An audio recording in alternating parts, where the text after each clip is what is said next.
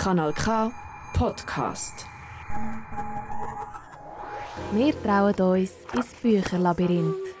Ein Gast, ein Buch. Live aus der Stadtbibliothek Aarau. Ein Gast, ein Buch, schon die neunte Staffel. Ich freue mich riesig, auch das mal wieder dabei zu sein und durch viele spannende Lektüren zu führen und mit euch tolle Persönlichkeiten aus der Region kennenlernen. Mein Name ist Anne Meyer und mit mir die Staffel eröffnen tut jemand, der die Kunstszene in Aarau und Umgebung sehr gut kennt. Als Kulturredaktorin und Kunstkritikerin hat sie jahrelang beim Radio SRF geschafft und bei vielen grossen Schweizer Zeitungen geschrieben. Sie hat selber mal eine Galerie geführt und aktuell schreibt sie unter anderem für die Aargauer Zeitung Kunstkolumne Bildbetrachtung. Lesen tut sie auch sehr gern und viel und ist wegen dem ein super erster Gast bei «Ein Gast, ein Buch». Sabine Altdorfer, herzlich willkommen. Danke vielmals, Anne Meyer. Ich bin total gespannt, was du mich alles fragst und auf was das wir alles kommen, eine Stunde lang. Das ist ja wunderbar. Und ich muss sagen, ich habe schon seit Jahren keine Live-Sendung mehr gemacht am Radio. Das finde ich ein tolles Gefühl wieder einmal. Mega cool. Ich bin nämlich auch froh, dass ich jemanden radioaffins hier neben mir habe. Und äh, bis jetzt bist du sehr souverän.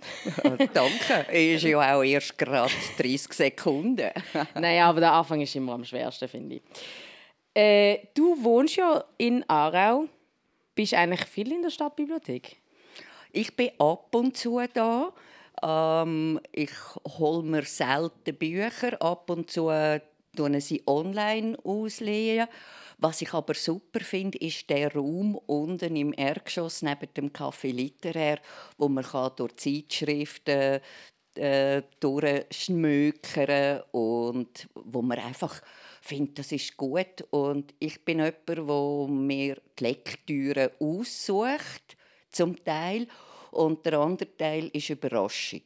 Also sei es in der Buchhandlung oder sei es in der Bibliothek durchs Gestell durchlaufen. Und wenn ich dann aus der Bibliothek komme, dann habe ich alles Bücher mit Autorinnen und Autoren, die mit M und N anfangen, weil ich es einfach nicht weiter geschafft habe als das eine Gestell. Und dann denke ich, das nächste Mal gehe ich dann aber zum R oder fange beim D an, damit ich wieder etwas anderes habe. Also ich finde es auch immer sehr toll, hier zu sein. Auch wenn du vielleicht hier nicht äh, direkt Bücher viel auslehnst, du tust viel lesen und wo man dich angefragt hat, hast du nicht wie andere Gäste schon ein Lieblingsbuch ähm, vorgeschlagen, nicht eins, das dich jetzt unbedingt prägt hat in deiner Karriere, sondern das, was du gerade in dem Moment am Lesen bist, nämlich vielleicht Esther von der Katja Petrovskaya. Wie ist denn das Buch zu dir gekommen? Ähm, Zufall. Ich war in der Buchhandlung und wollte Lesestoff wählen. Und dann habe ich so die Neuheiten angeschaut und dann habe ich gedacht, Katja Petrovskaya, Petrovskaya kenne ich doch. Und dann hat es Klick gemacht. Das ist die, die 2013 mit dem Buch den Ingeborg-Bachmann-Preis gewonnen hat. Und das ist 2023 eben in der ersten Hälfte von dem Jahr neu aufgelegt worden als Taschenbuch und da habe ich gedacht, so, endlich, jetzt wird es aber gelesen, oder? Und habe es heimgenommen, habe mich an die Lektüre gemacht und habe gefunden, so gut, dass die das wieder neu auflegen, weil es hat so eine Aktualität bekommen mit dem ganzen Ukraine-Krieg, mit der ganzen Diskussion um Demokratie, Geschichte und so weiter. Und äh, es ist ein Buch, das einem da wirklich reintauchen lässt. Es ist wirklich äh, krass, wie aktuell das jetzt auch gerade heute nochmal ist, also vor einem Jahr, halben Jahr schon. Heute natürlich noch mehr. Und es ist trotzdem eben eins, das schon vor zehn Jahren geschrieben worden ist. Ein Buch, das Menschen porträtiert, die ja, vergessen worden sind, die irgendwie keine Chance hatten, ihre Geschichten zu erzählen ein sehr faszinierendes Buch, auch eins, das sehr außergewöhnlich aufgebaut ist. Die Praktikantin Elena Göldin von Radio Kanal K hat das Buch auch gelesen und gibt uns jetzt einen kleinen Überblick über den Inhalt und die spe spezielle Struktur von Vielleicht Esther. Kiew war einer von vielen Orten, wo es passierte. Man sagte, es sei das größte zweitägige Massaker des Holocaust. 33.771 Menschen tötete man in zwei Tagen. Kiew ist der Heimatort der Schriftstellerin und Journalistin Katja Petrovskaja. Heute ist sie wohnhaft in Berlin. Ihrem autobiografischen Roman geht die Protagonistin ihrer Familiengeschichte nach. Sie durchstöbert Archiv, Regal voller Bücher und trifft auf eine Liste. Ein Name nach dem anderen. Viel Gleichnamige darunter, vielleicht der ein oder andere aus der Familie. Aber alle haben was gemeinsam auf dieser Liste. Alle sind Opfer vom Massaker von Katyn. Katja berichtet über ihre jüdischen Vorfahren. Sie haben in Polen und in der Ukraine gelebt und sind im Zweiten Weltkrieg Opfer von der nationalsozialistischen Vertreibungs- und Vernichtungsmaschinerie geworden. Wie die Katja erzählt, wirkt für die Lesenden erstmal recht sprunghaft. Zuerst erfährt man mehr über ihre Großmutter Rosa und wie Mitglieder von ihrer Familie über Generationen hinweg gehörlose Kinder zu reden beigebracht haben. In einem weiteren Kapitel erzählt Katja von der Großmutter von ihrem Vater und dass die vielleicht Esther geheissen hat. Im Großen und Ganzen gibt Katja viel Geschichte an uns weiter. Ein Teil vom Geschriebenen spielt in der Vergangenheit, ein anderer Teil in der Gegenwart. Während Katja alte Geschichten teilt, macht sie sich auch selber auf den Weg und reist an wichtige Schauplätze. So schildert die Autorin ihre Reise einerseits nach Polen und Russland, wie sie dort bei Institutionen nach ihren Vorfahren recherchiert, andererseits berichtet sie auch für ihre Reise ins KZ Mauthausen in Österreich – oder nach Kiew zu der Schlucht Babi Yar. Als sie nach Babi Yar kamen, mussten sie sich ausziehen, wurden nackt durch die Reihen der Polizei getrieben, angeschrien und geschlagen, und dort, wo man durch die Öffnung den Himmel sah, am Rand der Schlucht, wurden sie von beiden Seiten mit Maschinengewehren erschossen. Katja berichtet nach. Verbunden mit Fotografien, Auszügen von Dokumenten werden Geschichten greifbar. Katja hat auch tiefer ins Familienmosaik ein und bringt die einzelnen Fragmente zu einem eindrucksvollen und lebendigen Pocherroman zusammen. Das ist Elena Göldin mit dem Beitrag zum Buch Vielleicht Esther von der Katja Petrovskaja. Katja Petrovskaja geht, wie man jetzt gehört hat, eben auf Spurensuche von ihren jüdischen Verwandten, von denen eben ganz viele Opfer vom Nationalsozialismus geworden sind. Über gewisse erzählt sie nur ganz wenig. Sie streift sie eigentlich nur so. Bei Bahnen bleibt sie so ein paar Seiten verharren. Zum Beispiel der Judas Stern ist mir geblieben, ein Revolutionär, der auf einen deutschen Botschafter geschossen hat, oder eben die schon erwähnte Großmutter Rosa. Was ist dir aufgefallen bei dieser Auswahl von Menschen? Hast du da irgendwie ist dir da etwas besonders aufgefallen, was ähm, von, von wem sie mehr redet, von wem sie weniger redet? Hast du da irgendeine Erklärung dafür? Also mir sind vor allem auch die Passagen geblieben, wo sie über ihre beiden Großmütter erzählt, Rosa und Margarita. Meine Blumengroßmütter, mhm. sagt sie denen, oder?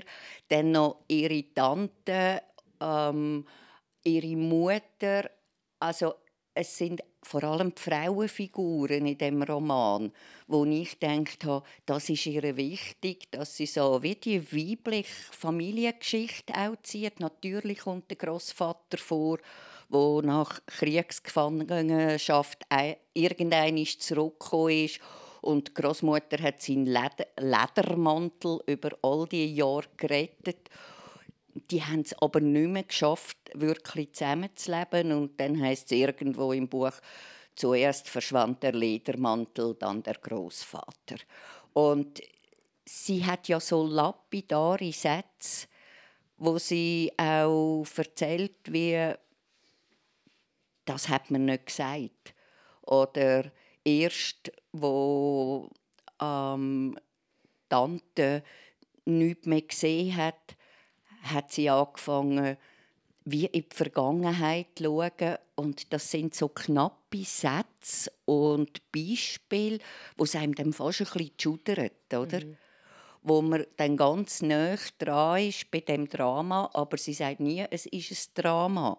Das sagt sie höchstens in den erklärenden oder in den suchenden Passagen, wo sie über sich redet.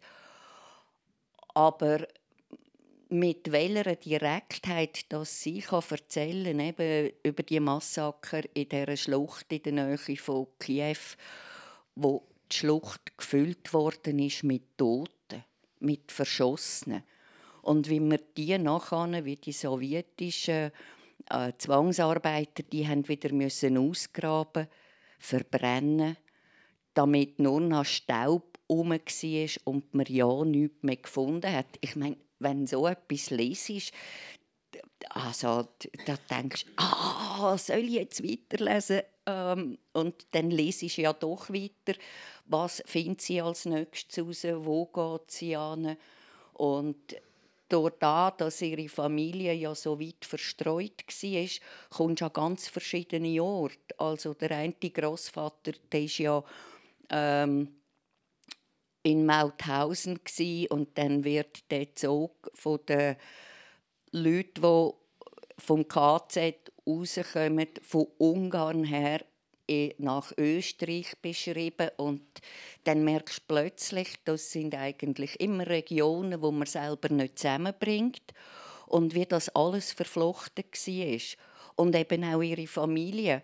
Also sie bezeichnet sich ja als Russin, aber die Familie kommt eigentlich aus Kiew und das ukrainische Bewusstsein ist ja erst später gekommen. Und die eine Großmutter hat erst im Alter wieder angefangen, Ukrainisch zu reden. Und sie beschreibt das so, die alten Frauen sind auf dem Bänkli vor dem Haus gesessen und dann ist die weiche Sprache wieder gekommen. Das weiche Ukrainische, wie ähm, so ein schöner Fluss aus der Vergangenheit. Ich finde den Spruch, den sie auch hat, absolut faszinierend, weil du hast jetzt eben schon erwähnt, zum Beispiel das mit äh, den beiden Großmüttern, die zufälligerweise beide Blumennamen als Vornamen hatten. Aber sind so die Zufälle fast ein bisschen unglaubwürdig. Also ich glaube ihr alles, aber es ist unglaublich, wie sie irgendwie die Verbindungen auch macht, wie wahnsinnig poetisch sie schreibt, ohne dass es irgendwie wegen dem äh, blumig ist, um bei diesem Bild zu bleiben. Ähm, ich habe dich gefragt, ob dir eine Person besonders geblieben ist. Und dann hast du gesagt, dass es in dem Buch für dich eigentlich eben gar nicht unbedingt um die Personen geht, sondern um die Autorin selber. Kannst du das noch ein bisschen äh, ausführen? Ja, weil sie fängt ja an mit sich selber. Der Prolog spielt ja im Bahnhof zu Berlin wo sie sich aufregt über eine Reklame für ein Musical Bombardier. Mm. Ich habe nie gewusst, dass es ein Musical gibt, wo Bombardier heißt, aber sie hat gefunden, das ist ein furchtbarer Name und jetzt hängt das Bombe Bombardier da im Hauptbahnhof Berlin, wo man neu gebaut hat, äh, Bahnhof Mitte, oder? Und ähm, da merkst du, bist im Jetzt und heute und das ist der Ausgangspunkt. Und sie legt ja offen, wie sie vorgeht. Es ist ja wie eine journalistische Haltung. Also man ist immer bei ihr und wie sie jetzt die Recherche macht. Und jetzt geht sie dort hin und sie beschreibt den Weg und was sie heute findet. Oder? Also es ist ähm, von der Haltung her, von der Erzählperspektive her wirklich ein fantastisch interessantes und ein modernes Buch. Das wäre ja nicht möglich, dass jemand im 19. Jahrhundert so geschrieben hat. Das hat man dort noch nicht gemacht. Du hast viel klarere Erzählperspektiven gehabt. Du hast meistens eine fiktive Ich-Erzählerin oder es hat jemand aus, aus der allwissenden mhm. ähm, Perspektive geschrieben, dann in den Personen. Er machte, sie machte und, und die Autorin hat ja alles viel mehr gewusst. Und sie geht von sich aus. Es ist so wie ein Semidoc-Film, oder? Ein Spielfilm, wo aber jemand ansteht und sagt so, und jetzt blenden wir eine Szene ein, um das und das und das. Also so mit Rückblenden und ähm, all diese Sachen. Und das macht ja das Buch ein bisschen schwierig, dass man die, Übersicht nicht verliert, mhm. aber natürlich extrem spannend. Eben, sie springt eben wie einmal in die Zeit hinein und ist dann wie so eine Figur in dieser Geschichte und beobachtet dann zum Beispiel einen Verwandten, wie er irgendwie gerade etwas macht. Das ist sehr faszinierend. Aber wie du sagst, eben auch ein bisschen tricky, weil man dann einmal gar nicht weiß, okay, ist sie jetzt sich selber? Ist sie jetzt sie in der, in der äh, Gegenwart oder der Vergangenheit? Oder ist sie jetzt eine Figur? Ist sie jetzt eine Verwandte? Aber eben auch sehr faszinierend. Aber zurück zum, auf den Dorin zu kommen. Also du spürst eine ganz starke Identitätssuche. Also es, wer bin ich eigentlich? Es wollen wissen, was vor ihr war. Würdest du sagen, dass sie mit dem Buch die Frage, wer bin ich, beantwortet für sich? Nein. Nein, also am Schluss bleiben ja für sie immer noch viele Fragezeichen und sie beschreibt ja auch sich und ihre Brüder ihre Kindheit und das denke ich ist ein weiteres wichtiges Kapitel, nämlich die post-sowjetische Zeit, wo sie aufgewachsen ist in Kiew. Sie hat ja Jahrgang 1970. Mhm. Das heißt, sie hat die Wende wirklich erlebt. Sie hat aber auch die Zeit unter, dem, äh, unter der Sowjetunion, wo die Ukraine sowjetisch war, erlebt. Und ihre Brüder entschließt sich dann irgendwann Hebräisch zu lernen auf Israel zu gehen. Er kommt in die Vergangenheit zurück. Und sie hat in Moskau und in London studiert und lehrt dann Deutsch. Und durch ihren Mann zögert sie ähm, auf Deutschland, auf Berlin. Und sie hat das Buch auf Deutsch geschrieben, obwohl Deutsch für sie eine schwierige Sprache mhm. war. Das war für mich eine, weitere, eine spätere Frage, gewesen, aber sonst können wir über das jetzt eben gerade auch reden. Äh, ihre Muttersprache ist, ist Russisch. Ja. Und sie hat das Buch auf Deutsch geschrieben, wo sie erst mit 27 davon Deutsch lernen. Was ist deine Erklärung dafür, dass sie es eben auf Deutsch geschrieben hat? Weil das ja eigentlich auch der Spruch ist von den Menschen, die ihre Verwandten umgebracht haben. Das gibt ihr ja auch zu denken und zu arbeiten. Und sie sagt, was mache ich eigentlich, dass ich auf Deutsch schreibe? Aber die Anstrengung hat sie machen, weil ich glaube, sie hat weg aus dem Kiew. Das ist für sie, wenn sie beschreibt, wie sie zurückgeht, das ist für sie wie eine bewusst fremd gemachte Welt auch. Und die Auseinandersetzung mit der Sprache, mit dem Deutsch, ähm, das ist wie eine Hürde, wo sie sich nochmal setzt, um die Sachen müssen anzuschauen. Also mhm.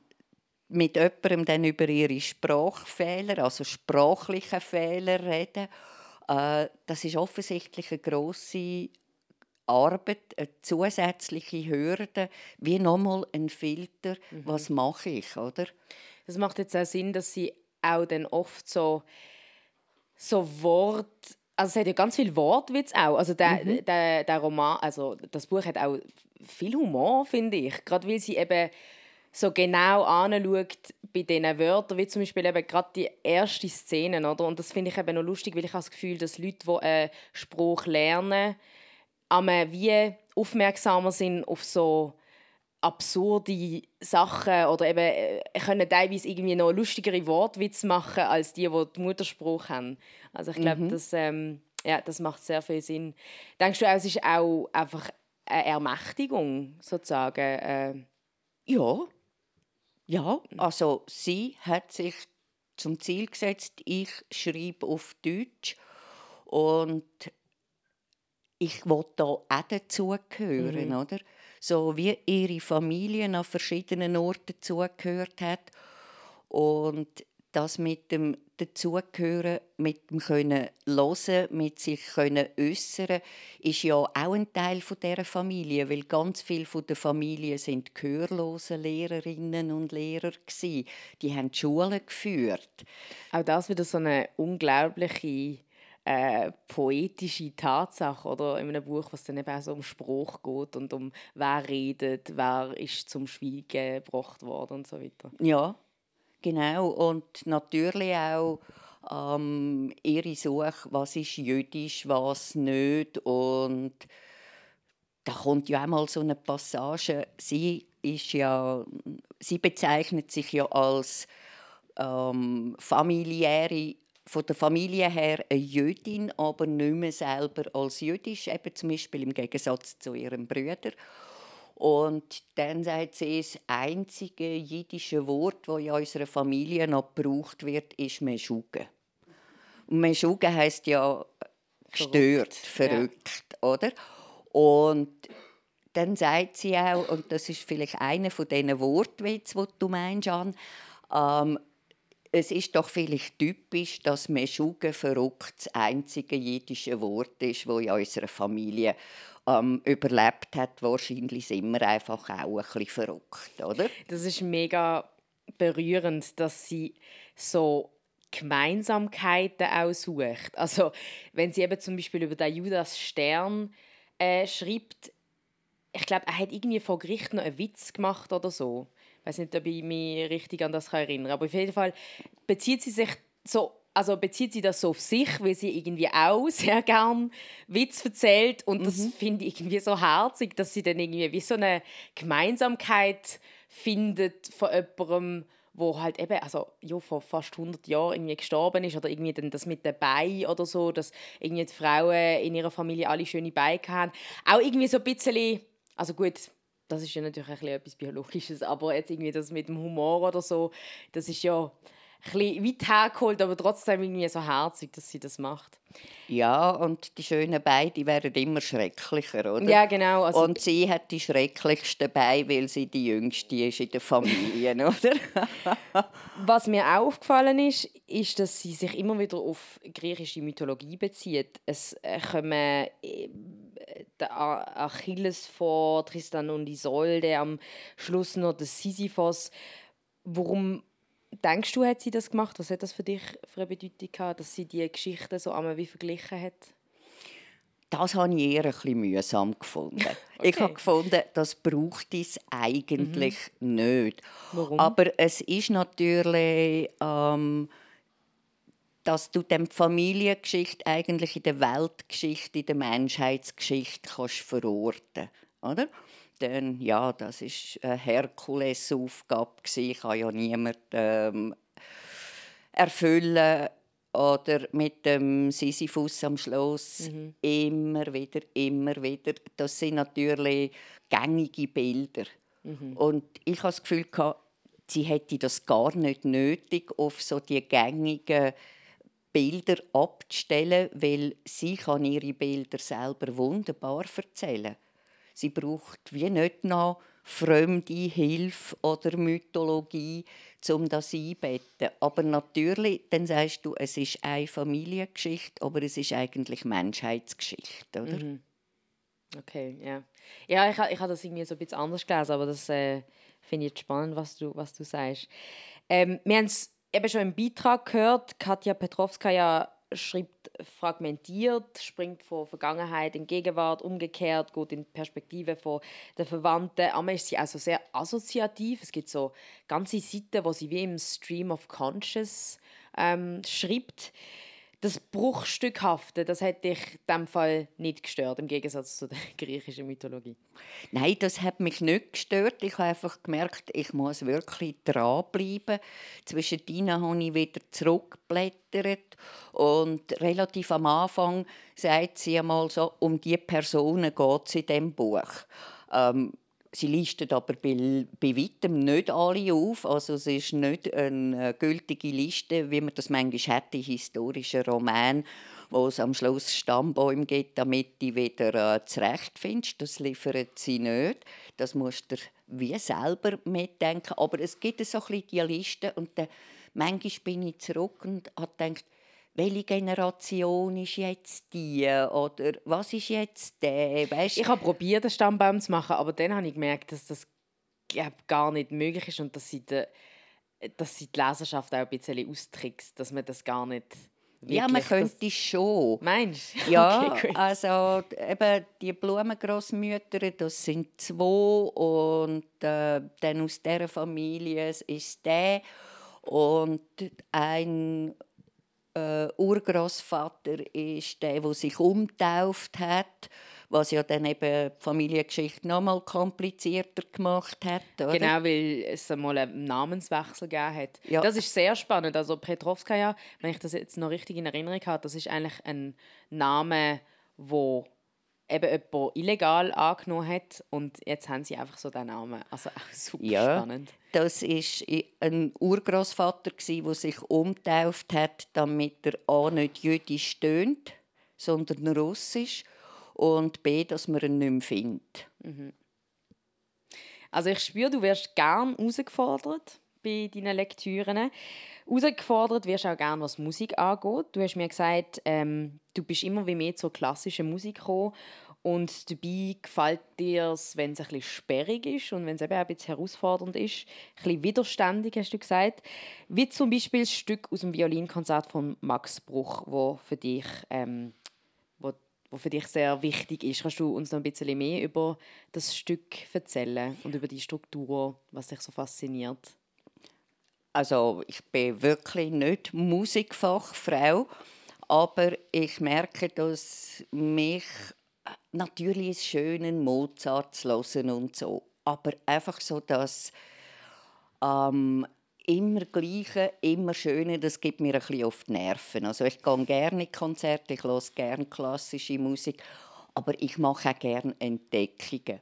Und auf das Stück vom Bruch bin ich per Zufall gekommen, durch eine CD, habe das gelost und das ist ja Anfangs 20. Jahrhundert und also die Musik vom 20. Jahrhundert ist mir näher die klassische Musik als eben 17., 18. Jahrhundert und das ist in einer Aufnahme von der Violinistin Andrea Summ und ich muss sagen, das hat mich das hat mir so gefallen, weil die mit einer Energie reingeht und darum habe ich auch gesagt, wenn wir das hören, dann gerne den Anfang vom dritten Satz. Ich habe dann nachher auf Spotify noch ein paar andere Aufnahmen von dem Stück gelesen und sie macht das einfach mit am meisten Energie, am eigenwilligsten von allen. Je nachdem, ein berühmter Giger spielt das und es ist ein bisschen langweilig und bei ihr eben nicht. So, das ist die Begründung. Also, ähm, ja, Musik, die eigentlich perfekt zu dem Buch passt, finde ich. Violinkonzert Nummer 1, Opus 26 von Max Bruch in einer Aufnahme mit der Alexandra Summ.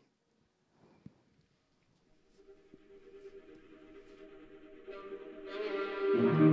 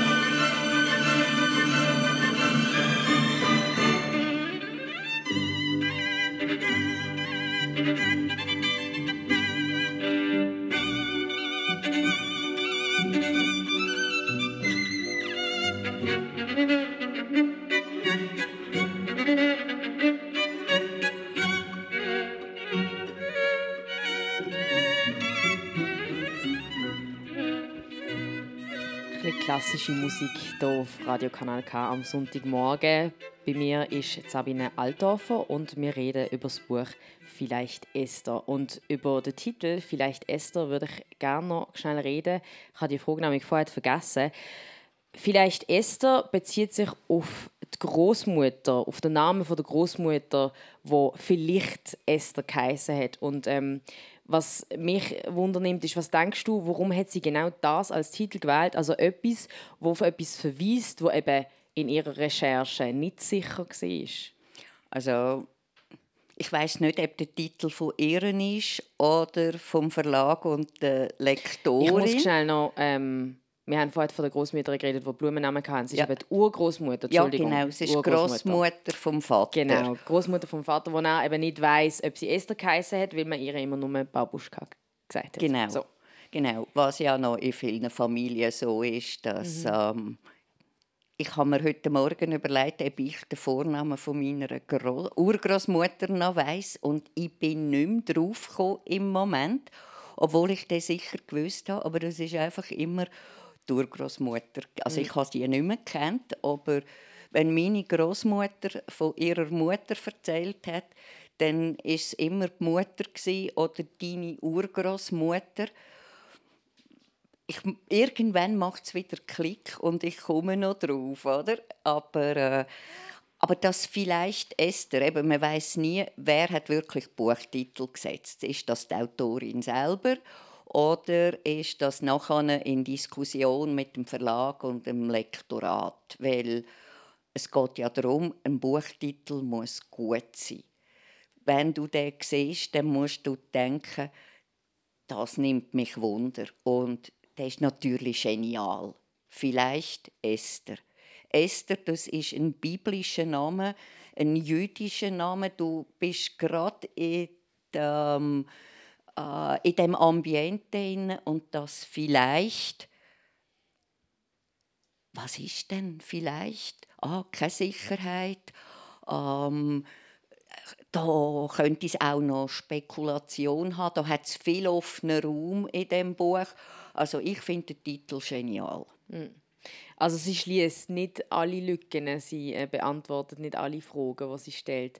Und trotzdem hat das Buch einen riesen Erfolg gehabt. Du hast schon mal gesagt, äh, das Buch hat 2013 den Ingeborg Bachmann-Preis gewonnen, ist allgemein hochgelobt worden. Was denkst du, was, warum hat das Buch so einen Erfolg gehabt, obwohl es eben nicht ganz einfach ist zum Lesen? Es hat berührt.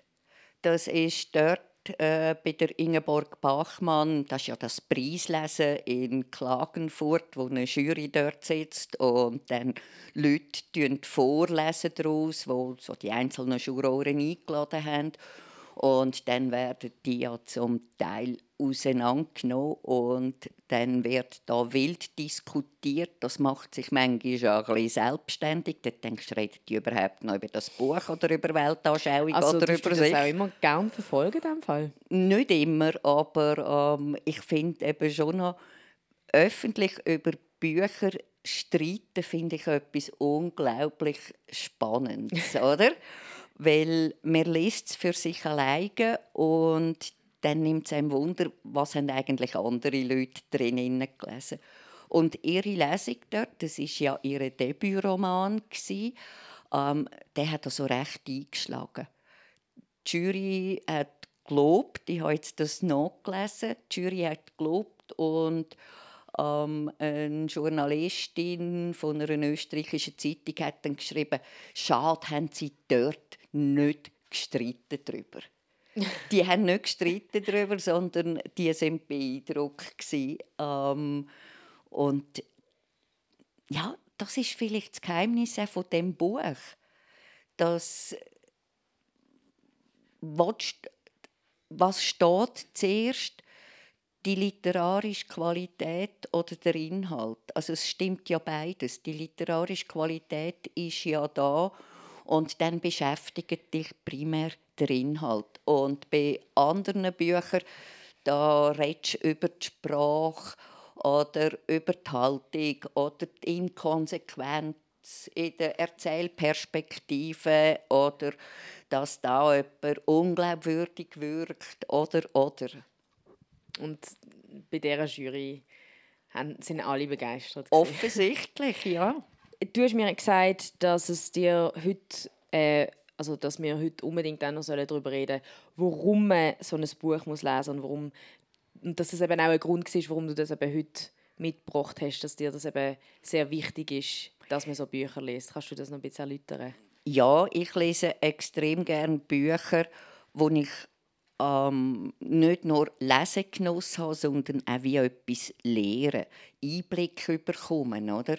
Und ähm, historische Romane, die bringen dir Einblick. Also bevor ich noch mit anreise, wenn das eine längere Reise ist, dann äh, wollte ich unbedingt ein paar Bücher lesen, also äh, literarische Werke, nicht Geschichtsbücher, so Familienroman, historische Roman über Figuren, weil die erzählen mir etwas von den Menschen und vom Alltag von diesen Menschen. Und der ganze Ukraine-Konflikt, da habe ich gemerkt, ich weiß wahnsinnig wenig darüber. Mhm. Und dann habe ich einige Bücher gelesen, oder? Von ukrainischen Schriftstellern und Schriftstellerinnen? Ja, genau. Also angefangen habe ich wahrscheinlich 2014, wo die Russen äh, Krim annektiert haben und dort im Ostgebiet ähm, die äh, damals nicht offiziellen sowjetischen Truppen, sondern irgendwelche Truppen dort ähm, das besetzt haben, habe ich vom ähm, Sergei Schadan gelesen, die Erfindung des Jazz im Donbass. Donbass ist ja Donetsk. Heute brauchen wir den Namen Donetsk. Ist ja auch so seltsam, dass in seinem Buch von 2012, das ist vorne geschrieben worden, ähm, Donbass in der deutschen Übersetzung kam, ist der deutsche Ausdruck für äh, die Provinz. Und das ist ein Buch über die post-sowjetische Tristesse. Furchtbar. Wie die Menschen dort weit weg von Kiew völlig vergessen in dieser Ostprovinz gelebt haben.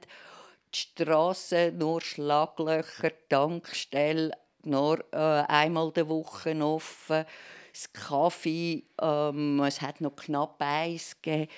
Und die Figuren, wie die sich durchs Leben schlagen. Also so, das ist so ein Beispiel oder, für so ein Buch.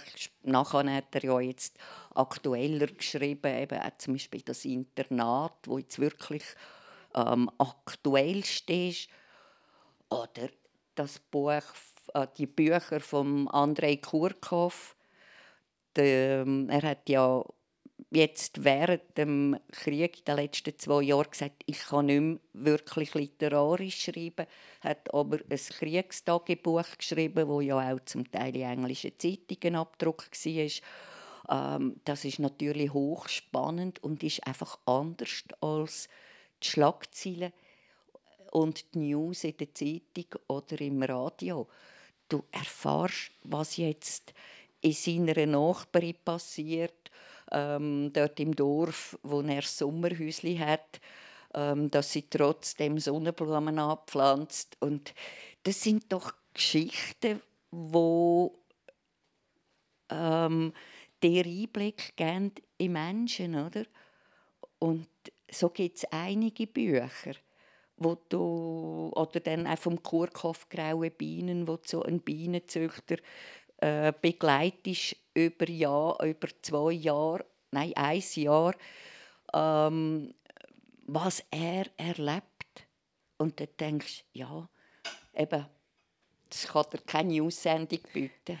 Also auch lieber Romane oder Geschichten von echten Menschen als Geschichtsbücher und Sachbücher. Ja, die sind schon auch wichtig und Fakten müssen sein. Also ich bin jemand, der Fakten liebt und wenn jemand jetzt einfach falsches Zeug in einem Roman schreibt, dann regt mich das auf. Aber ich meine, wie wird das Gedächtnis bewahrt, eben auch an eine frühe Familiengeschichte, wie jetzt bei der Petrovskaja oder an die äh, eben post-sowjetische Tristes beim Schadan und so weiter. Das, sind, das ist in diesen Büchern, oder? Und das merke ich, das gibt mir wie einen anderen Einblick. Wenn ich einen chinesischen Familienroman lese in der Zeit, in der Kulturrevolution, frage mich nicht mehr, wie die Schriftstellerin und der Titel geheißen hat, das müsste ich zuerst wieder herausfinden. Aber dann merke ich, wie die in dieser Zeit gelebt haben. Oder ähm, tschechische Bücher habe ich einige gelesen, weil ich ab und zu in Prag bin.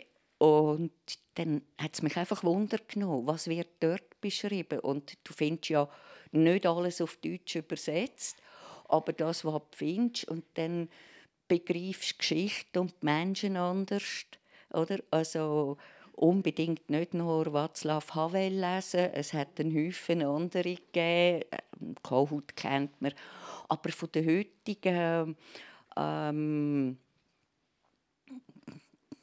die, die das Buch Hannah geschrieben hat, das ist eben auch so ein Frauenname. Ein wunderbares Buch über die Zeit des Zweiten Weltkrieg. Oder der Jaroslav Rudisch mit Winterbergs «Letzte Reise». Oder unbedingt, wer will begreifen was ist 68 in Prag passiert und was hat das mit den Menschen gemacht, sein Buch Hauptstraße 66. Schmal, genial, oder? Aber wirklich. Ich merke, äh, man kann mit dir ewig lang über Bücher reden. Wir haben leider aber nur eine Stunde und okay. Zeit rast. Ich würde aber gerne eben noch deine, deine Songwünsche spielen, weil mhm. du gefunden hast, äh, sie passen nicht wirklich zum Buch oder so, aber ich finde eigentlich schon, weil du hast dir noch äh, «We Don't Need Another Hero» von der Tina Turner gewünscht und das passt ja eigentlich perfekt zu dem, was du jetzt vorher gerade gesagt hast. Du willst eigentlich nicht über die großen Helden von der Geschichte erfahren, sondern über ganz normale Menschen, die mhm. zu einer spezifischen Zeit gelebt haben. Hast du das äh, Lied auch gewünscht, weil Tina Turner leider dieses Jahr gestorben ist? Nicht, weil sie gestorben ist, weil sie so gut war. okay. Ich finde, das ist eine fantastische Sängerin und die hat mich ja fast ein Leben lang begleitet. Also ich habe ihre Musik äh, das erste Mal gehört, wo sie noch mit dem, mit dem Ike Turner äh, verheiratet war. Und das ist so eine unglaubliche Karriere und so eine unglaubliche Power und Lebenslust, wo die Frau hat, eine Energie, die ich finde, die kommt eben in ihrer Musik einfach total über. Kann man danken dann unbedingt jetzt ein bisschen Energie an dem leider wieder grau werdenden Sonntag. Vorher, vorher war es ein bisschen sonnig. «We Don't Need Another Hero» von der Tina Turner.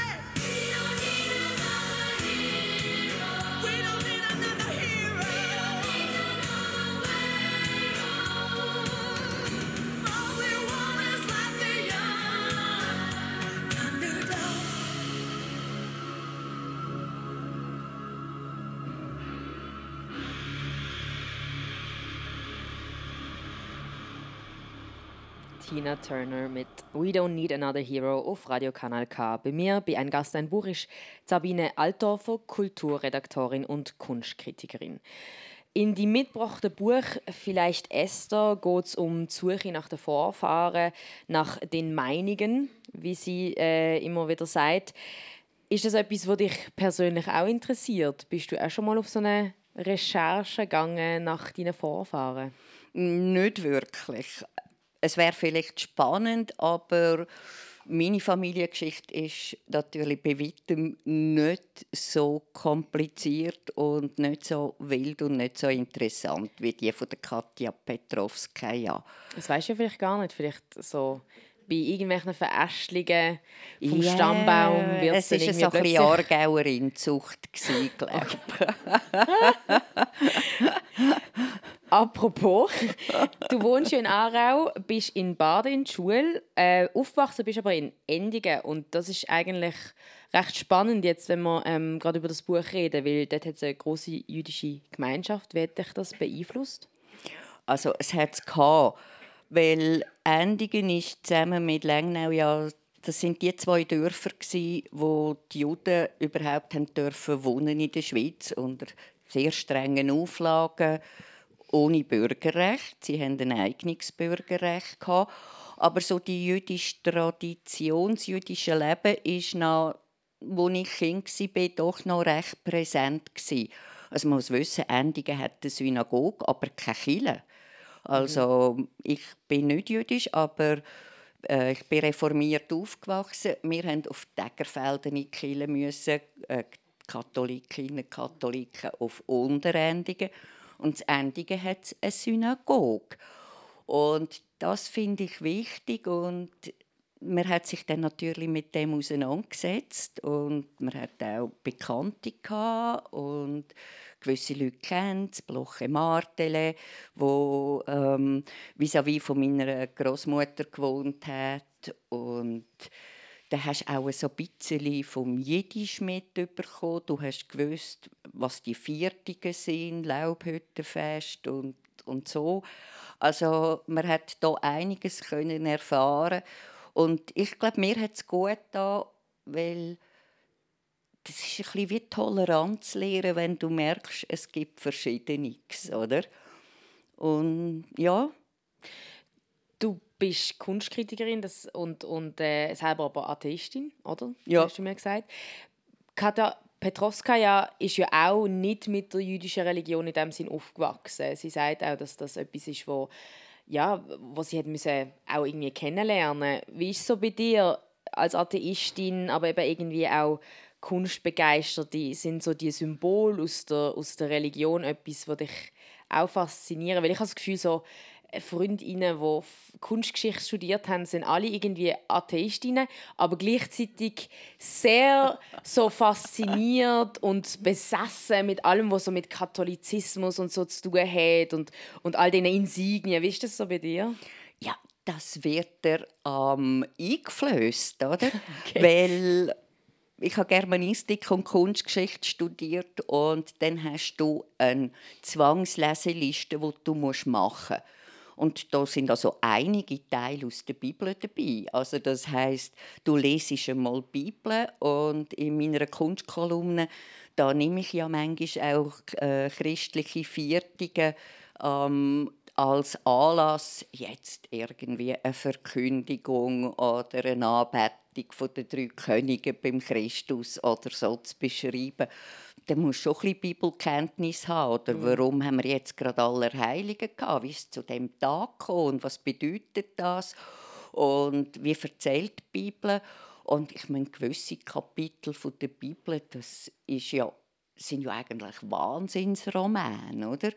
Also, wenn du das Alte Testament nimmst, das ist die schrecklichste Weltgeschichte, die da erzählt wird das so wahr ist, wahrscheinlich zum grossen Teil nicht, oder? Aber das bleibt einem ja dann überlassen. Aber es ist einfach auch ein spannendes Kapitel und ich glaube, es hat ja einfach unsere Welt und mhm. unsere Gesellschaft sehr prägt. Und es sind schon auch gute Stories und tolle Outfits auch immer. Ja, ja. und je nach Jahrhundert andere, oder? genau. Du schreibst aber nicht nur über Religion und ähm, also und über Viertige. Du schreibst auch gerne mal, wenn eine Influencerin von der Venus von Botticelli posiert oder warum es Comics schon in der Antike gegeben hat. Ich habe das Gefühl, du bist wahnsinnig offen, was ähm, Kunst angeht. Was ist denn Kunst, die dich begeistert und wie wählst du aus, über was du eben in deiner Kolumne zum Beispiel schreibst? Das sind Sachen, die ich gesehen und denke, das Bild hat etwas. Also jetzt diese Woche hatte ich ein Bild ähm, aus dem 17. Jahrhundert mit ein paar Insekten drauf. Nicht mehr. Ein Raupe, ein Käfer. Aber es hat mich fasziniert, als ich das gesehen habe im Kunsthaus Zürich, habe ich gedacht, hey, das hat man glaube nur im 17. Jahrhundert können, äh, einfach sechs Käfer und sagen, so, weil die Machart, wie es gemalt ist, in dieser Miniatur so exakt, das heißt mit dem Dreihaarpinsel wahrscheinlich, ähm, einfach solche Geschichten angehen. Oder dann komme ich jemand an und das ist eine riesige Installation und dann denkst du, wow. Und weißt, da fährst du selber an schauen und meine Kunstkolumne soll ja eigentlich eine Einladung sein, genauer zu schauen. Mhm. Lust haben am Schauen und Entdecken. Weil das ist Kunst, oder? Schön, wie wir da auch den Kreis schließen zu dem, was du am Anfang gesagt hast, zum Buch und zu der Autorin, die genau anschaut. Ähm, wir sind schon recht fortgeschritten in der Stunde, aber ich habe dir versprochen, dass wir all deine drei Songwünsche werden spielen. Der dritte ist Gracias a la Vida von der Violetta Parra und das hat in dem Sinn mit deiner Arbeit zu tun, dass die Frau nicht nur Musik gemacht hat, sondern auch bildende Kunst. Was assoziierst du mit dem Song und mit der Künstlerin? Mit dem Song assoziiere ich Stärke. Die Violetta Parra ist ja in Chile aufgewachsen in extremer Armut. Sie hat irgendwie geschafft, aber doch nicht. Am Schluss hat sie ja Selbstmord gemacht mit knapp 50 oder etwa 50 und der Song ist kurz voran entstanden. Und trotzdem Schicksal sagt sie Danke Leben. Gracias a la vida. Und das ist, äh, das ist 66 rausgekommen, das Lied. Und das hat mich wirklich in den 70er Jahren unglaublich häufig begleitet. Ich hatte nicht viele Langspielplatten, aber von der Violetta Parra hatte ich eine Langspielplatte. Und dann bin ich ihr letztes Jahr wieder begegnet an der Biennale zu Venedig, an der Kunstbiennale. Das war eine ganz tolle Ausstellung, weil man hat einige Künstlerinnen aus dem 20. Jahrhundert, wo mal wichtig und als gut anerkannt sind, aber einfach wieder in der Kunstgeschichte vergessen worden sind, weil sie irgendwie für den Kunstmarkt wahrscheinlich nicht interessant genug sind. Und dort habe ich die textilen Arbeiten von der Violetta Parra endlich einmal im Original gesehen. Das ist, habe ich grossartig gefunden und dann habe ich eben auch das Lied wieder ausgraben und müssen hören es ist großartig, wie viel äh, Wissen man vermittelt bekommt, wenn man schon nur mit dir eben über ein Buch und ein paar Songs äh, redet. Danke vielmals für das auf jeden Fall. Dann hören wir jetzt noch Gracias a la Vida von der Violetta Parra.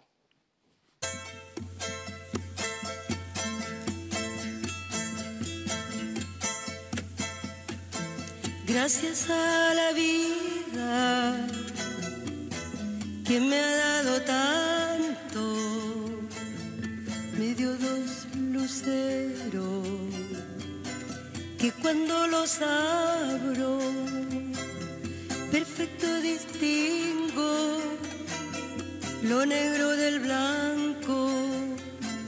Y en el alto cielo su fondo estrellado, en las multitudes el hombre que yo amo.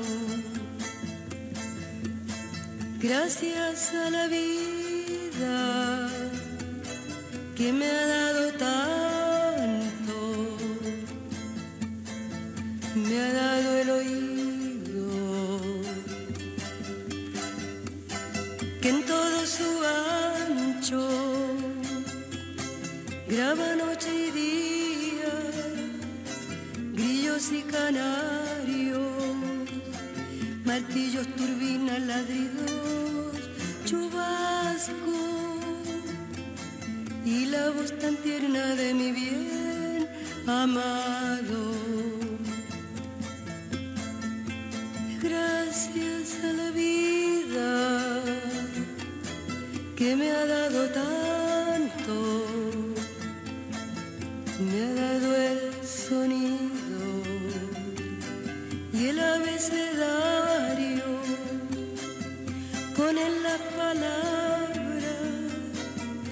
pienso y declaro, Padre, amigo, hermano, y luz alumbrando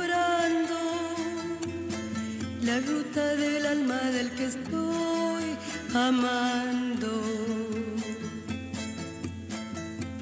Gracias a la vida que me ha dado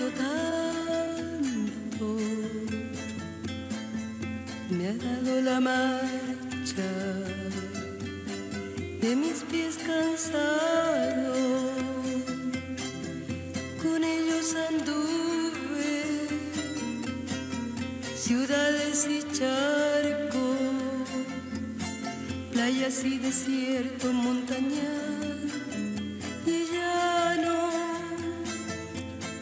Y la casa tuya, tu calle y tu patio.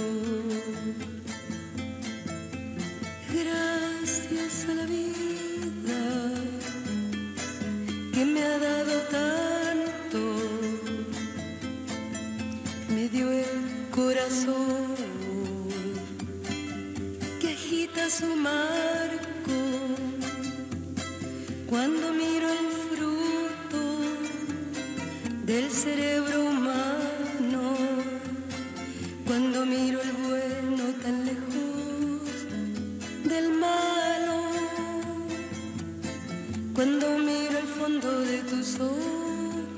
claros.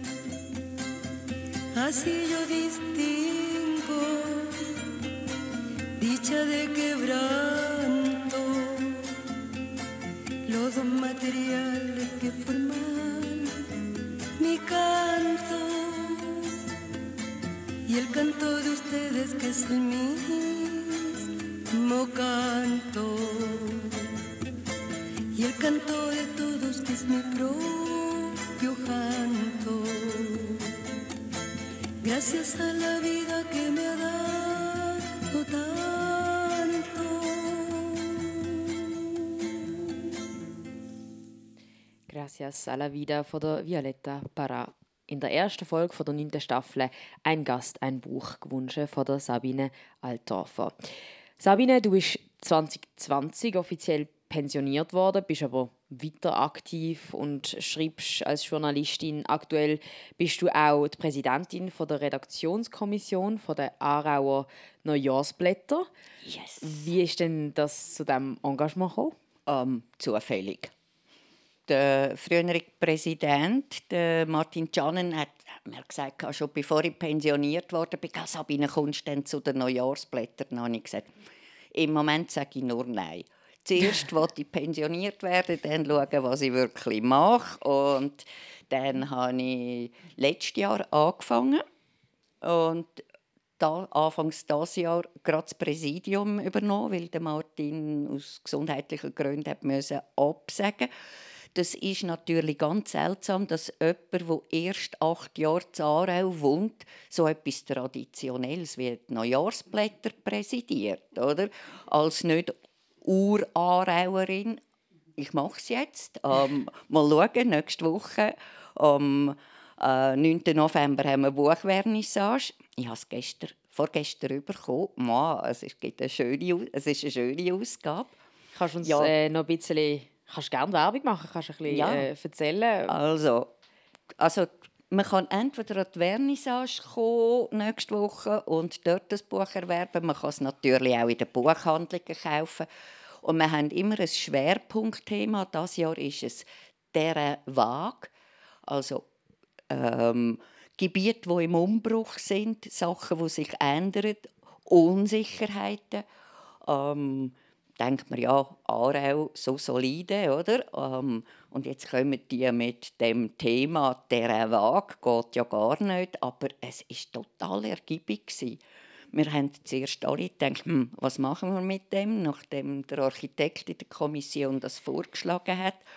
Und dann sind wir draufgekommen und unter anderem ist auch die Geschichte vom Kanal K, wo ja immer gerade nicht immer, aber ab und zu vor dem Abgrund gestanden ist und sich gewandelt hat, oder? Das ist ja auch so eine Geschichte. Also wir fassen das nicht nur raumplanerisch auf das Thema, sondern auch gesellschaftlich, politisch, ähm, sozial. Und dann merkst du, wie viel Geschichten so eine Stadt hergibt, wenn du genau anschaust. Das macht Spass. Also kauft die Aarauer Neujahrsblätter, leset unbedingt die Artikel von der Sabine.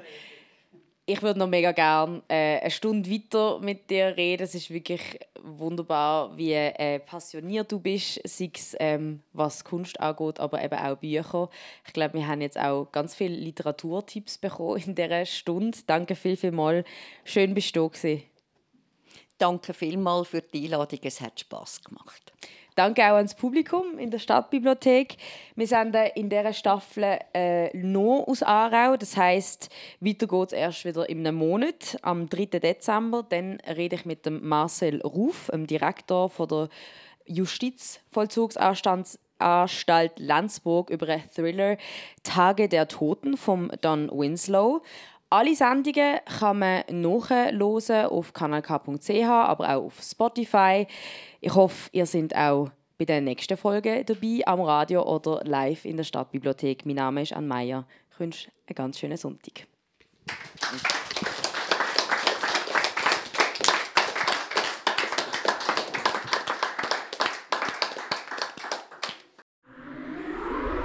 Das ist ein Kanal K Podcast Jederzeit zum Nachhören auf kanalk.ch oder auf deinem Podcast App.